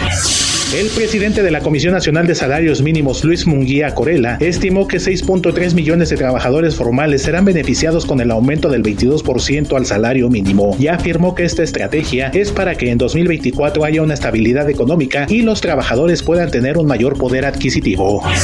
La Comisión Económica para América Latina y el Caribe, la Organización para la Cooperación y el Desarrollo Económicos y el Banco de Desarrollo de América Latina revelaron que la pandemia incrementó en 32 millones el número de personas pobres en la región, siendo la clase media y los sectores más vulnerables los más afectados. El presidente de la Comisión Nacional del Sistema de Ahorro para el Retiro, Iván Pliego Moreno, explicó que la reducción en las comisiones de las AFORES se realizó con lo que marcaba la ley, ya que solo se alineó la metodología que se utilizaba para determinar el cobro, esto de acuerdo con lo establecido en 2020. Informó para las noticias de la tarde Héctor Vieira. Muchas gracias, Héctor Vieira. Gracias por la información de la economía y las finanzas. Son las 7.34. 7.34 hora del centro de la República Mexicana. Continuamos con información en el Heraldo Radio. Vamos con nuestro compañero Roberto San Germán con todos los deportes y hoy con algo sumamente especial, mi querido Roberto. Qué gusto saludarte. Bienvenido. Muy buenas noches. Buenas noches, mi querido Jesús Martín. Aquí estamos ya. Saludos también a la gente que nos está sintonizando. Y hablando de los deportes, pues como bien hablas, se viene pues un fin de semana cargadito, semifinales de la liguilla, del fútbol mexicano. También se nos viene el Gran Premio de Arabia Saudita, donde a Checo Pérez no le fue bien en los dos entrenamientos libres del día de hoy, las prácticas. Quedó en noveno y en onceavo lugar. Primero en en la primera y noveno en el segundo. Y el que está volando es el Lewis Hamilton desde cambió, desde que cambiaron el motor de este Mercedes. Parece que Red Bull no lo va a alcanzar. Y las dos prácticas de hoy se las llevó Hamilton y por bastante. Así que ya veremos cómo les va en este Gran Premio de Arabia Saudita que se corre en el circuito de Jeddah, donde Checo Pérez y Max Verstappen van a querer sacar puntos para lo que es el campeonato de constructores y también la, pelea que llevan parejera entre Verstappen y Hamilton para ver quién es el campeón en el serial de pilotos que lo va liderando en este momento el señor Verstappen. Esto es lo que está pasando allá en la Fórmula 1. Y también fíjate hablar un poquito del Canelo, mi querido Jesús Martín, porque Canelo va a tener pues otra victoria, eh, simplemente porque está catalogado como el mejor knockout del año, el que le acaba de propinar el 6 de noviembre a Caleb Plant, mi querido amigo, en esta pelea ya en Las Vegas. Pues dicen que es el mejor knockout del año, ¿cómo ves? Pues es lo que dicen, pero pues hay que ver, ¿no? Pues sí, eh, algunas personas lo están catalogando como el mejor knockout del año, pero bueno, ser. Podría ser uno de ellos, bien por el Canelo, que ha hecho bien las cosas, y es lo que está pasando en nuestro mundo del deporte. Y sabes que también comentar rápido antes de pasar a la entrevista que tenemos, la situación del equipo del Pachuca, que ya tiene nuevo entrenador. Todos pensábamos que Almada se iba a la selección de Uruguay, el exentrenador de Santos de Torreón, pues no, va a llegar al equipo de Pachuca y la verdad es que este hombre trabaja muy bien con los juveniles y eso puede servirle mucho a la gente del grupo Pachuca. Si de por sí tenían buena cantera, con este hombre van a sacar a varios jugadores y puede ser interesante la apuesta que están teniendo. Pesolano ya era un hecho que se iba, pero ahora con este hombre Almada pueden hacer cosas interesantes, mi querido amigo. Bien, bueno, pues estaremos muy atentos de ello, mi querido Roberto. ¿Qué más nos tienes hoy? Fíjate que tenemos una entrevista, mi querido amigo, con Rubén Novelo y Noé León, este, dos pilotos de la escudería Alessandro Racing, que son patrocinados por Grupo Andrade, amigo. Ya vi los vehículos, la verdad es que están es- extraordinarios, ¿no? Con, con los logotipos. Te- tenemos a los dos, ¿verdad? En la línea telefónica. Me parece que sí, ya los estaban Sí, ya los tenemos. buscando. Ya están en la línea los dos pilotos. Cuando quieras ya, mi querido Jesús Martín, Adelante. vamos a darle, ¿te parece bien? Adelante, Pues buenas, por favor. Buenas noches, Rubén Robelo y también Noel León, ¿cómo se encuentran? Estamos aquí en el espacio de Jesús Martín y soy su servidor Roberto San Germán. ¿Qué tal? Buenas noches. Hola Jesús, Roberto, muy Hola, buenas ¿qué noches. tal? Bienvenido Rubén Robelo y también Neo- Noel León. Bienvenidos al Heraldo Radio. Qué gusto saludarlos. Muchísimas gracias ahí, saludos a todo, toda la cabina. Perfecto, señores. Oigan, pues cómo se dio la formación e integración del equipo Alessandro Racing, sobre todo por las diferencias de edades.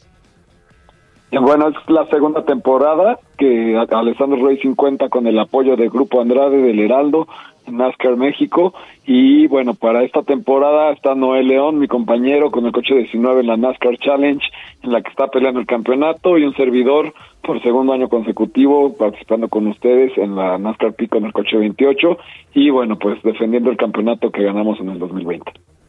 Es que aquí estamos viendo todo lo que están haciendo ustedes y qué retos implica la carrera del fin de semana donde se va a disputar una fecha doble en el Autódromo de Puebla. Bueno, se viene la semifinal y final del, del serial de NASCAR Peak México Series.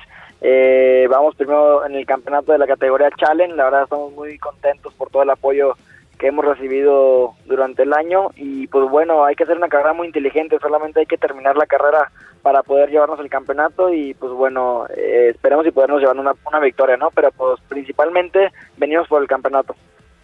Ah, perfecto. Oye, Rubén, recientemente empataste el récord de victorias en NASCAR México Series con 26 triunfos, por lo que este fin de semana puedes convertirte en el máximo ganador de la historia. ¿Qué significaría para ti este récord? Bueno, sería un récord muy especial, sobre todo eh, después de que Rogelio López, un gran piloto, lo ha tenido por más de ocho años. Pues, obviamente sería especial. Es parte del objetivo que tenemos con el coche 28, llegar al récord de las 27 carreras este fin de semana. Tenemos dos oportunidades. Eh, aprovecho para invitar a la gente que esté escuchándonos en Puebla para que nos acompañe en el Autódromo Miguel E. Avés. Va a haber carrera el sábado y carrera el domingo para que se organicen y cualquiera de los dos días nos puedan acompañar. Ah, perfecto. Y pues mira, cu- curiosamente podrías terminar con dos triunfos y terminar con el número 28 como el número de tu auto, ¿no? Sería un sueño, eh, para eso trabajamos, creo que es posible, no es fácil porque es una categoría muy competitiva, con grandes pilotos, con grandes equipos, pero Alessandro Racing eh, es de gran calidad, entonces tenemos posibilidades de ganar las dos carreras, lo vamos a intentar, vamos a estar muy concentrados y pues ojalá el domingo tengamos el récord y con un número 28 de victorias. Perfecto, mi querido Rubén. Oye, ¿y cómo visualizas a las nuevas generaciones de pilotos entre los que destacan tu coequipero Noel León de 16 años? Se escucha fácil, pero estaba bien chavito, ¿no? sin duda vienen generaciones muy fuertes. Eh, tengo el gusto de trabajar con Noel, lo conozco del año pasado y está en su integra Alessandro Racing y te puedo decir que yo creo que es el, el la mejor promesa que tiene ahorita México en el automovilismo, no solo en NASCAR, también en los autos Fórmula, no por ser mi coequipero, pero es un piloto muy rápido, eh, con mucha experiencia a pesar de que tiene 16 años, entonces tiene todo para, para avanzar, al, al igual que otros, ¿no? Que hay en la categoría Challenge, pero sí creo que Noel está ahí en otro nivel. Oye, mi querido Noel, ¿Cómo consideras que ha ayudado la euforia que genera la Fórmula 1 al automovilismo en México ahorita con el auge que ha tenido Checo Pérez y después de lo que hizo en el Gran Premio de México? No, pues sin duda la verdad, este, creo que todos los mexicanos hemos estado apoyando este, muy duro a Checo, este, se lo merece, la verdad ha hecho un gran trabajo esta temporada, eh, esperemos y las últimas dos carreras cierre con, con un podium, ¿no? Este, como dices tú, hoy no les fue muy bien en las prácticas, pero pues bueno, sabemos que lo de Checo es el ritmo de carrera que ahí, que ahí va a estar eh, peleando la punta y pues bueno, hay que apoyarlo el domingo en la mañana. Y, ahí también, Rubén, eh, es, es, esa misma cuestionamiento, ¿cómo ves lo que está pasando con Checo para levantar eh, el automovilismo en México a sabiendas de que tiene muchos seguidores, no nada más Checo, sino la NASCAR? Bueno, sin duda ayuda, los resultados se ponen en el automovilismo, la gente empieza a ver automovilismo, empieza a saber de coches y pues las marcas también, ¿no? A nivel comercial, los patrocinadores empiezan a ver que el automovilismo es una muy buena herramienta de publicidad, de mercadotecnia, entonces pues es, es una hora que ayuda y bueno, pues la tenemos que aprovechar, ¿no? Sobre todo ahorita que está dando buenos resultados, no solo él, creo que el automovilismo en México ahorita tiene grandes representantes también. En IndyCar tiene, tenemos a Pato Howard que peleó por un campeonato, está Daniel Suárez en la NASCAR. Entonces todo este trabajo que, que se ha venido haciendo a nivel internacional, pues obviamente también en México ayuda y aparte pues vemos a, a mucho más papás que apoyan a sus hijos para, para, para alcanzar el sueño de ser piloto de carreras. Sí, qué bueno que, que, tocas el tema de Patricio Ward, también este muchacho que está haciendo muy bien las cosas en los Estados Unidos y que también es un jovencito, ¿no? Sí, también muy joven, con excelentes resultados eh, y en muchas categorías más, ¿eh? en, en, la WEC también hay pilotos mexicanos en categoría de resistencia. Te digo, la más conocida pues obviamente Fórmula 1, la IndyCar, pero pues por todos lados empezamos a ver a pilotos mexicanos, también eh, a cartistas, que es el semillero de pilotos, pues empiezan a participar en campeonatos internacionales en Estados Unidos, en Europa. Sí, eso, eso es muy importante. Tocas un tema que es bastante importante, el cartismo, que es, digamos, la piedra angular para ser piloto. Hay que empezar por eso. La gente luego te dice cómo le hacen. Pues hay que empezar con los go-karts e ir creciendo categoría tras categoría y estar buscando. Pero ¿qué viene para Rubén eh, Robelo y Noel León en el 2022? ¿Qué esperamos? ¿Ser tricampeones? Eh, sí podamos este lograr otro campeonato no para la escudería para todos los patrocinadores la verdad se lo merecen sin todo el apoyo de todos ustedes no no sería posible los grandes resultados que hemos estado haciendo a lo largo del año. Y pues bueno en todas las categorías Alessandro Racing se ha, se ha convertido en el en el equipo a vencer no en TC 2000 NASCAR Peak eh, Supercopa Fórmula 4 en Estados Unidos. Entonces sin duda eh, se demuestra todo el gran trabajo que han hecho todos los patrocinadores, equipo, pilotos, entonces estamos muy contentos y, contentos y pues bueno, esperemos y el 2022 tengamos aún más campeonatos. Perfecto, señores. Pues no sé, mi querido Jesús Martín, ¿quieres hacerles algún otro cuestionamiento a los dos pilotos? Sobre todo eh, conocer cómo, en, eh, cómo, se preparan, es decir, cómo, cómo enfrentan un reto como este, sobre todo cuando muchos tenemos la expectativa de, de, de verlos triunfar. Eh, Rubén, Noel, ¿cómo, cómo lo hacen? Bueno. ¿Cuál es, es la un disciplina? deporte profesional en, en, la cual necesitamos sí. tener preparación física, sí. al igual que cualquier deporte de alto rendimiento. Tenemos que tener eh, la fuerza necesaria, la resistencia. Aparte también entrenemos la parte mental, necesitamos tener muy buenos reflejos y a esto pues es, también estar pues en constante comunicación con el equipo, con el ingeniero para desarrollar el coche, entonces, pues es, es un es un trabajo en equipo, ¿no? En el cual no solo están eh, nuestro trabajo como pilotos, importa mucho el trabajo de los mecánicos, importa mucho el ingeniero, importa mucho el, el, spotter, eh, todo, es mucha gente la que está detrás de un triunfo, muy interesante, invito a la gente a que siga Alessandro Racing en redes sociales, pues para que conozcan más de automovilismo y, bueno, pues obviamente se vayan interesando en lo que son las carreras y lo que es NASCAR. Entonces, googleamos Alessandros Racing y ya con eso conoceremos más de esta categoría de, de- de- automovilismo. Y bueno, pues yo les agradezco mucho que nos hayan acompañado el día de hoy, mi querido Roberto. No, gracias, gracias, mi querido Jesús Martín. Y sí es muy importante apoyar a los baluartes mexicanos como Rubén, como Noel. Estamos viendo que cuando apoyamos y la gente cree, ahí tenemos un Checo Pérez.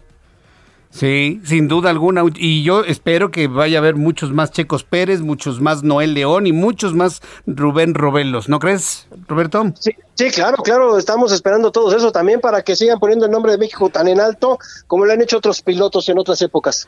Muy bien, pues eh, gracias este amigos Rubén Robelo, Noel León, gracias por estar con nosotros aquí en el Heraldo Radio. Que tengan una gran noche y buen fin de semana.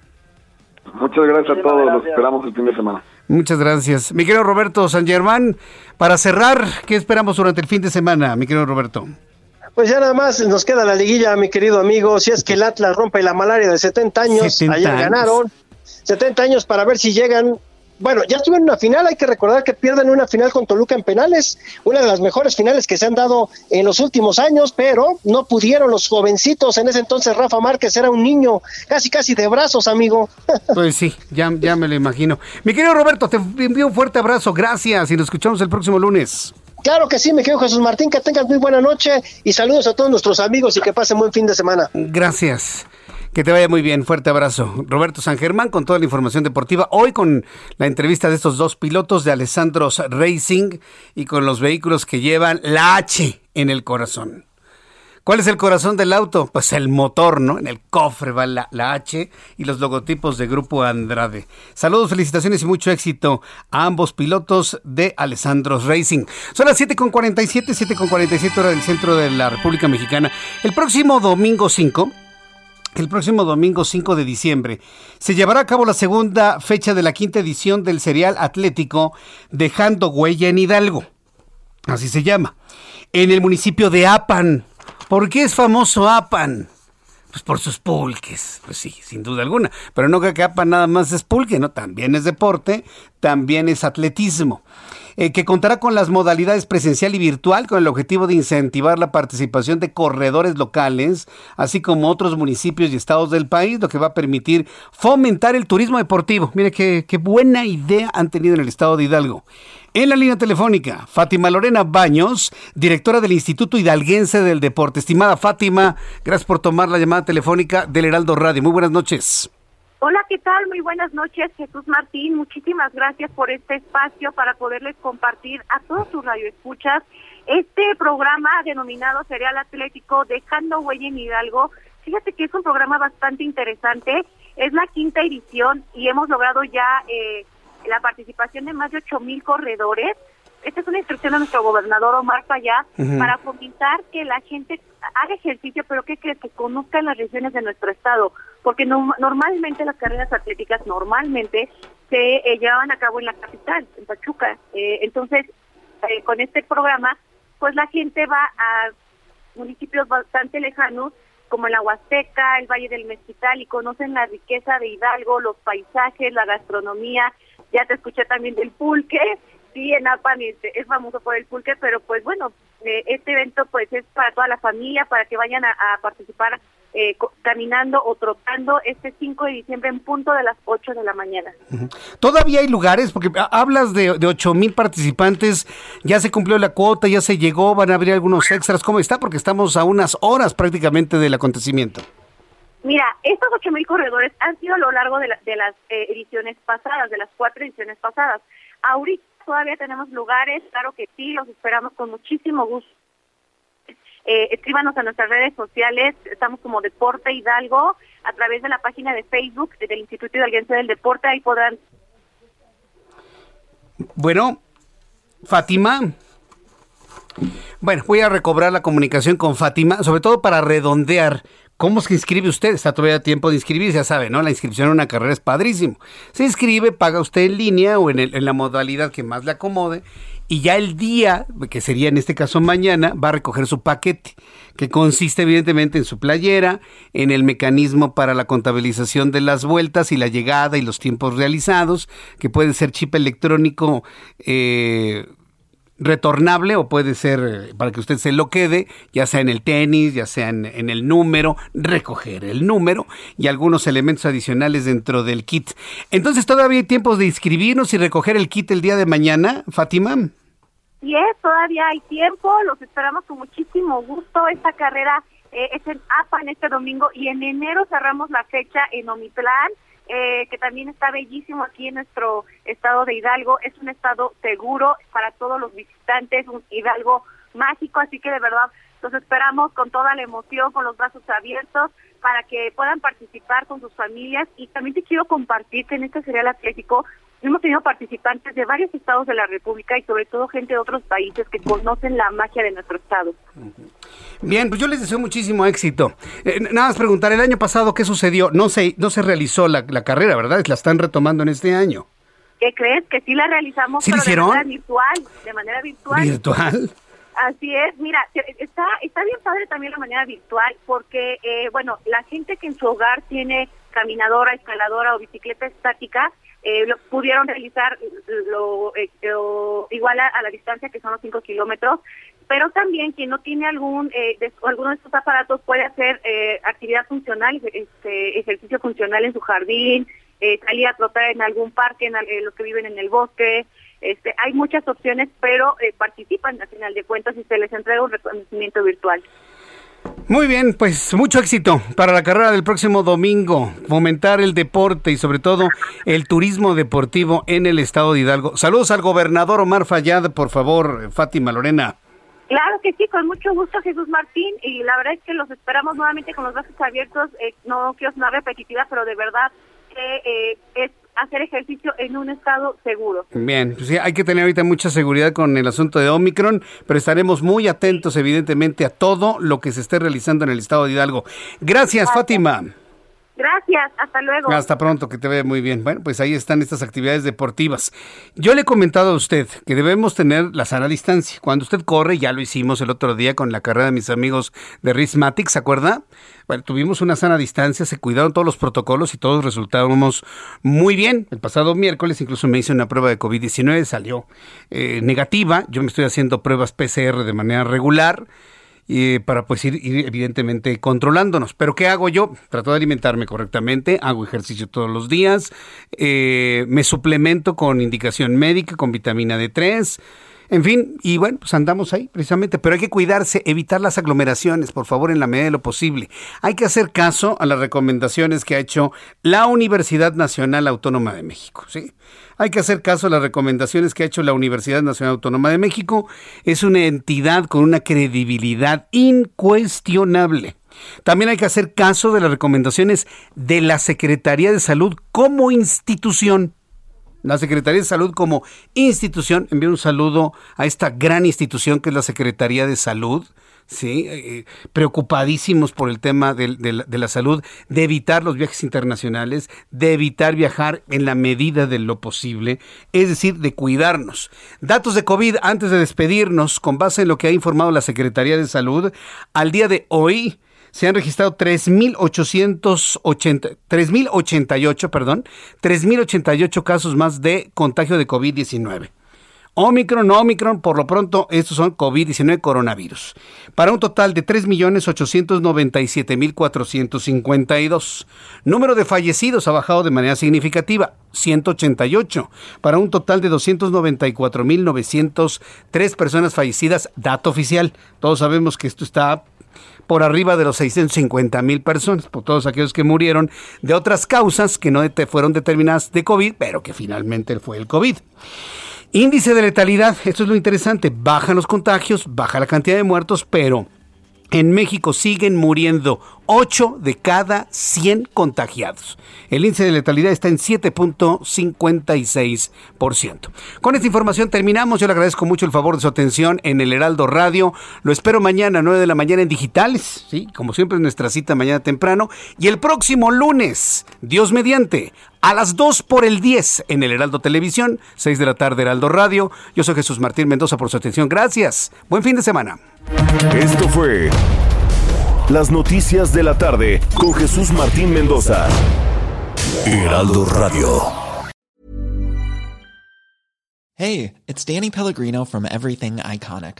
Ready to upgrade your style game without blowing your budget? Check out Quince. They've got all the good stuff shirts and polos, activewear, and fine leather goods, all at 50 to 80% less than other high end brands.